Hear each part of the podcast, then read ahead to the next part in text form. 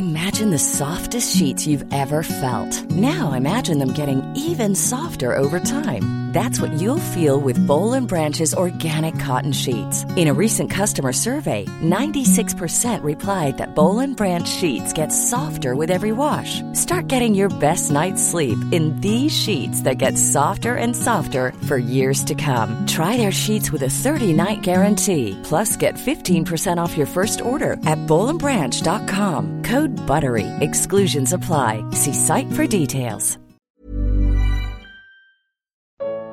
A história da igreja em Apocalipse, capítulos 1, 2 e 3.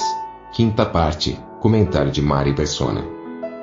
Mas veja que qual, qual seria a doutrina de Balaão? É só entender quem foi Balaão. Balaão era um, era um falso profeta, provavelmente um, um, um mago, um sábio, que lançava profecias, que fazia consulta a espíritos ou a demônios, né, que ele achavam como os espíritas, que eram espíritos de pessoas mortas, mas eram demônios.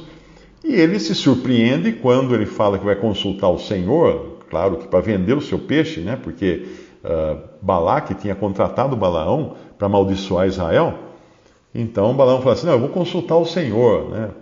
Poxa, isso dá um melhor, um melhor peso ao produto dele já que ele vai consultar o Senhor, que é o Senhor Jeová, né, o Senhor dos israelitas, pô, esse Balaão tem, tem acesso né, aos mais importantes aí e tal.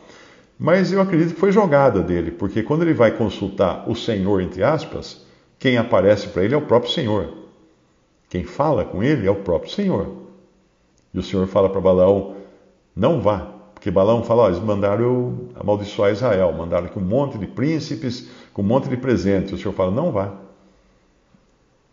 Numa segunda vez, que Balaão, depois o Balaque manda mais príncipes e mais presentes, Balaão consulta de novo o Senhor. Agora ele sabe que é o Senhor mesmo. E o Senhor fala: então vá. Essa foi a vontade permissiva e foi aí que Balaão se perdeu. Porque ele vai profetizar com, não, não contra Israel, porque ele só vai abençoar Israel.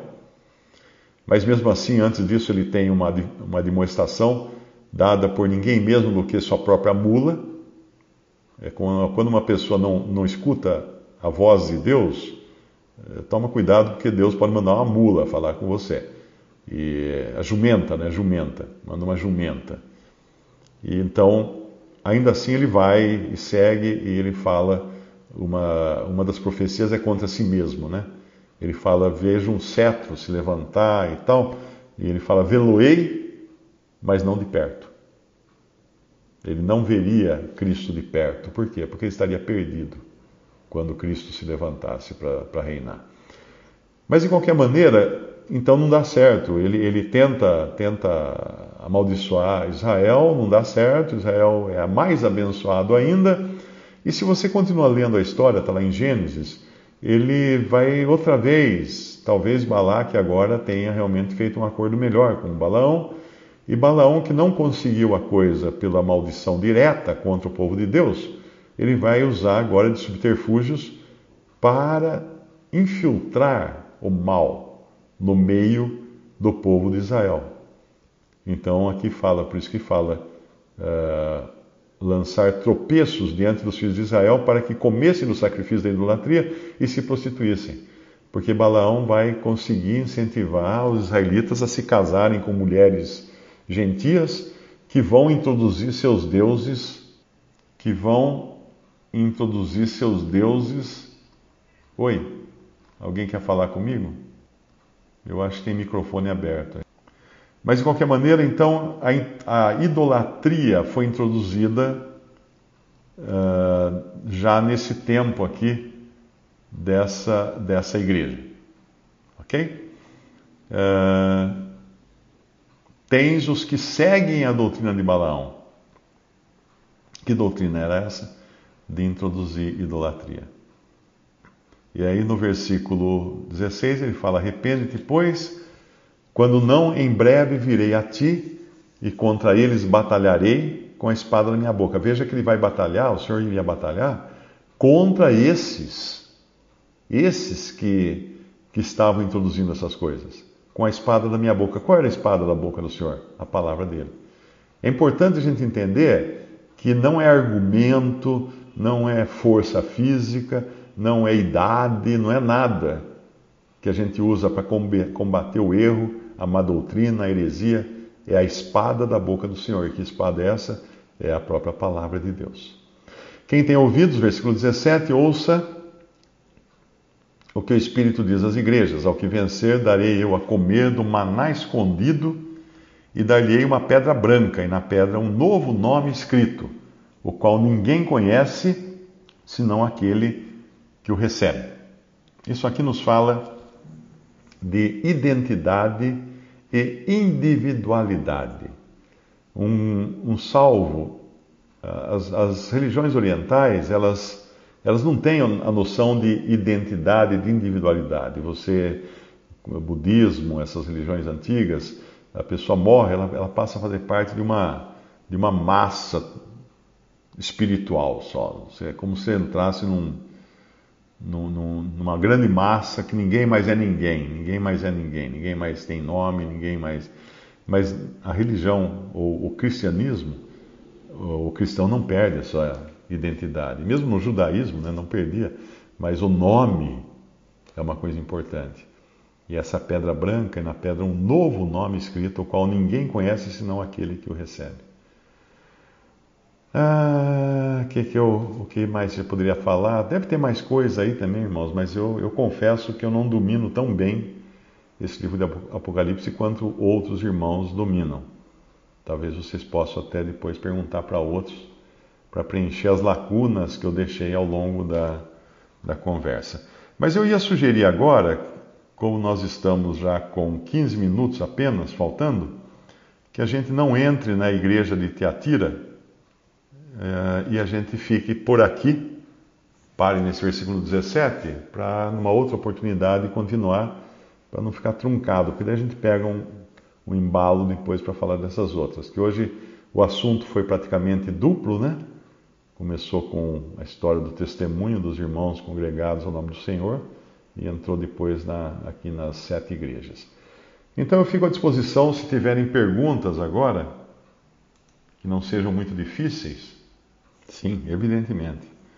É o princípio do, do tio do Homem-Aranha. Com grande poder vem também grande responsabilidade, alguma coisa assim, a frase que ele fala para para o menino aranha lá, né? Então, uma pessoa que tem grande poder, uma pessoa que tem grande uh, influência, ela tem grande responsabilidade, ela vai ter que responder por isso. Então, quando você vai lá na carta de Judas, por exemplo, em Judas só tem um capítulo, né? Ele já fala no versículo 4 porque se introduziram alguns que já antes estavam escritos para este mesmo juízo, homens ímpios que convertem em dissolução a graça de Deus, negam a Deus, o único dominador e Senhor nosso, Jesus Cristo. Ah, não que eles negassem a existência de Deus, mas negavam, claro, a soberania de Deus sobre eles. Mas quero lembrar-vos, como a quem já uma vez soube isto, que havendo o Senhor salvo um povo, tirando-o da terra do Egito, destruiu depois os que não creram. Então, esses homens, ele vai continuar depois no versículo mais abaixo, eles são exatamente esses que foram descritos aí, olha. No versículo 10 fala: Esses, porém, dizem mal do que não sabem, naquilo que naturalmente conhecem, ou seja, conhecem como homens naturais porque eles não, não têm espírito, como animais irracionais se corrompem.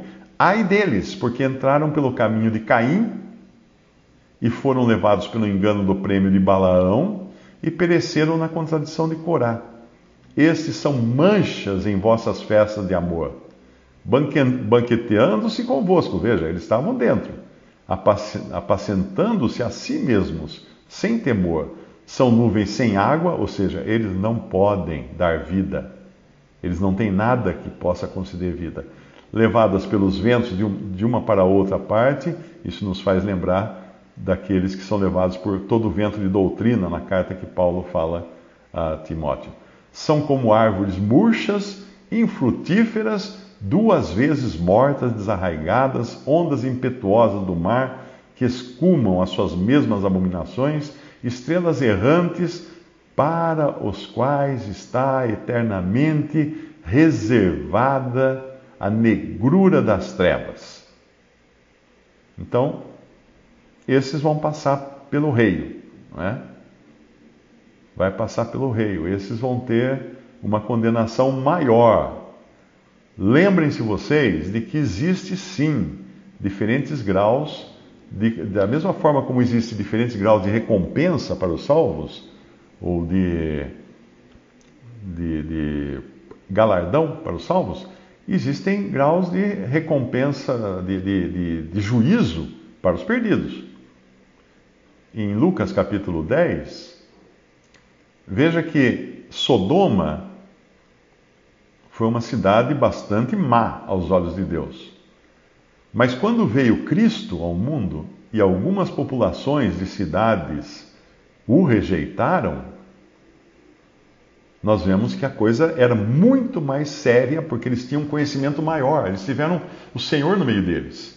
Então, lá em Lucas 10, dando instruções aos seus 70 discípulos que ele mandou de dois em dois por todas as cidades ali da região, ele fala assim: uh, Mas em qualquer cidade, 10, 10, Lucas 10, 10, em qualquer cidade em que entrardes e vos não receberem, saindo por suas ruas, dizei: até o pó da vossa cidade se nos pegou, sacudimos sobre vós. Sabei contudo isto: já o reino de Deus é chegado a vós. Como eu falei, já estava aqui, mas agora está em mistério, porque eles não receberam o rei. E digo-vos que mais tolerância haverá naquele dia, no dia do juízo, para Sodoma do que para aquela cidade. Ai de ti, Corazim, ai de ti, Betsaida, porque se em Tiro e Sidom que foram cidades más no Antigo Testamento, se fizessem as maravilhas que em vós foram feitas, já há muito assentadas em saco de pano grosseiro e cinza, se teriam arrependido. Portanto, para Tiro e Sidom haverá menos rigor no dia do juízo do que para vós. E tu, Cafarnaum, serás levantada até o céu, até o inferno serás abatida. Quem vos ouve a vós, a mim me ouve. Quem vos rejeita a vós, a mim me rejeita. E quem a mim me rejeita, rejeita aquele que me enviou. Então entenda que, sim, existe maior juízo para aqueles que conheceram a Cristo e o rejeitaram, e maior ainda juízo para aqueles que usaram do nome de Jesus para enganar as pessoas. Então, esses lobos que você vê pela TV, ou homens vis distorcendo a palavra de Deus nas TVs, nos rádios, nas igrejas, em cada esquina, esses homens são ímpios, eles estão infiltrados no, cristianismo, como Judas fala, eles estão banqueteando-se né, a si mesmos nas vossas festas de amor, nas vossas festas de caridade, mas eles receberão um maior juízo por isso. São incrédulos, não tenha dúvida disso. São incrédulos. São incrédulos. Ah, mas tem gente que foi na igreja lá do missionário não sei quem, ou do, do pastor fulano, ou do bispo cicrano, ou do apóstolo Beltrano, e a pessoa se converteu. Sim, sim, por que ela se converteu? Porque ele abriu a Bíblia e leu João 3,16. ele não tem poder nenhum de converter ninguém, mas a palavra de Deus continua tendo. Se uma jumenta falar a palavra de Deus, como a jumenta de Balaão falou, tem poder, é a palavra de Deus que ela está falando. Então, mesmo que tenha jumentas pelos púlpitos por aí, quando ele abre a Bíblia e fala o que está, lê o que está escrito na Bíblia, o Espírito Santo pode sim agir e salvar pessoas.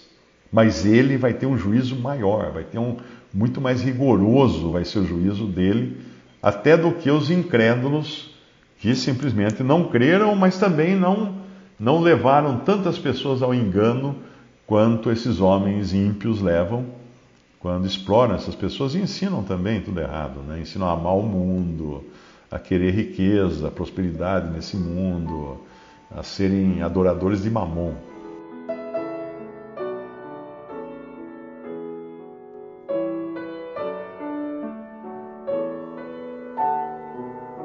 Visite respondi.com.br. Visite também 3minutos.net.